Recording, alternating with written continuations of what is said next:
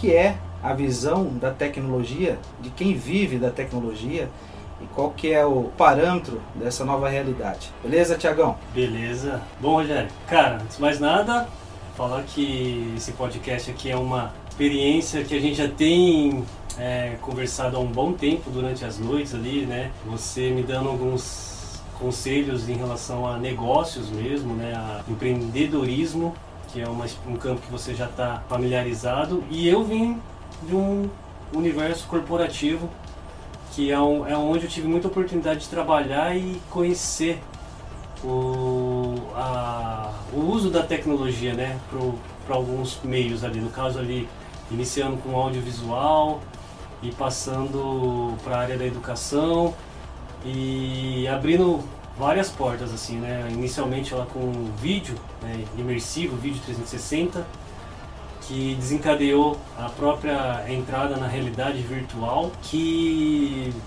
por si desencadeou também é, uma entrada no universo de comunidades é, tecnológicas. E aí sim, acho que foi um momento que para mim foi disruptivo.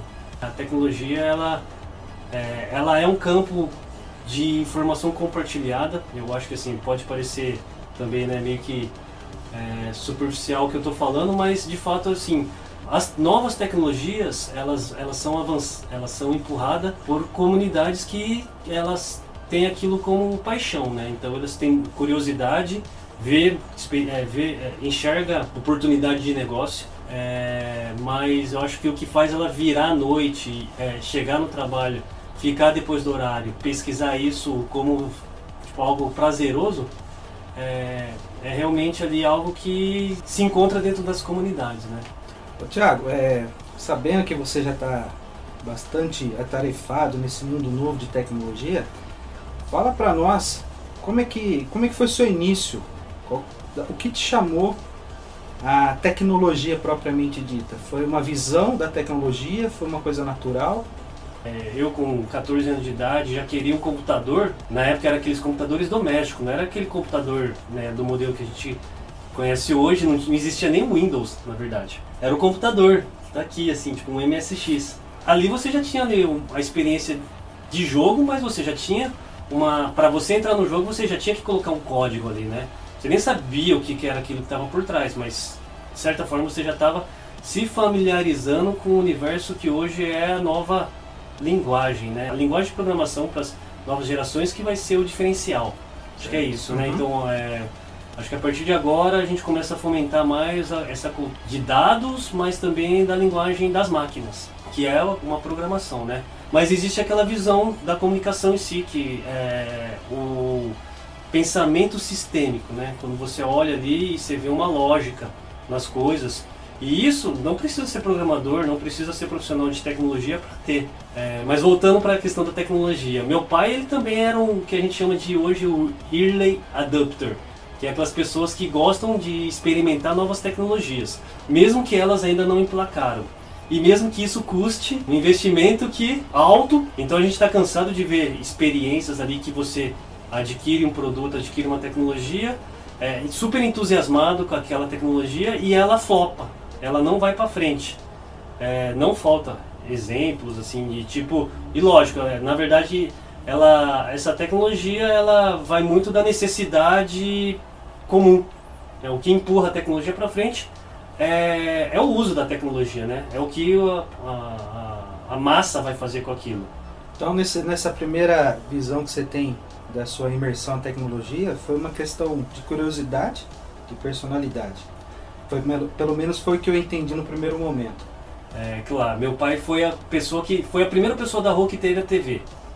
TV, tipo, uma TV preta e branca, ele conta essa história que o pessoal eles iam na casa, é, na casa dele ali, porque era o ponto de encontro. E isso é maluco, né, cara? Quando a gente fala da TV, a gente poderia fazer um podcast só de TV. Tipo, que é o meio, cara, é o meio disruptivo, é, o meio de massa, o meio que quando a gente para pra ver, é, é o que realmente conecta, né?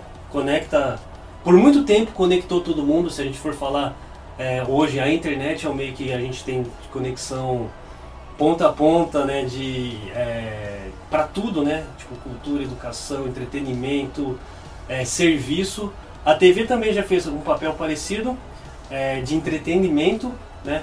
Mas é, nossa, um caminho completamente maluco. Mas eu acho que um exemplo, um exemplo, se eu for falar de uma de uma manifestação ali, né, tipo cultural, que a TV ela pode ser central, é algo do tipo a Copa do Mundo, que quando a gente vê o mundo parou em frente de um, uma caixa para tá todo mundo de alguma forma conectado naquele universo, naquele conteúdo. E todo mundo em tempo praticamente real, ao vivo ali, né?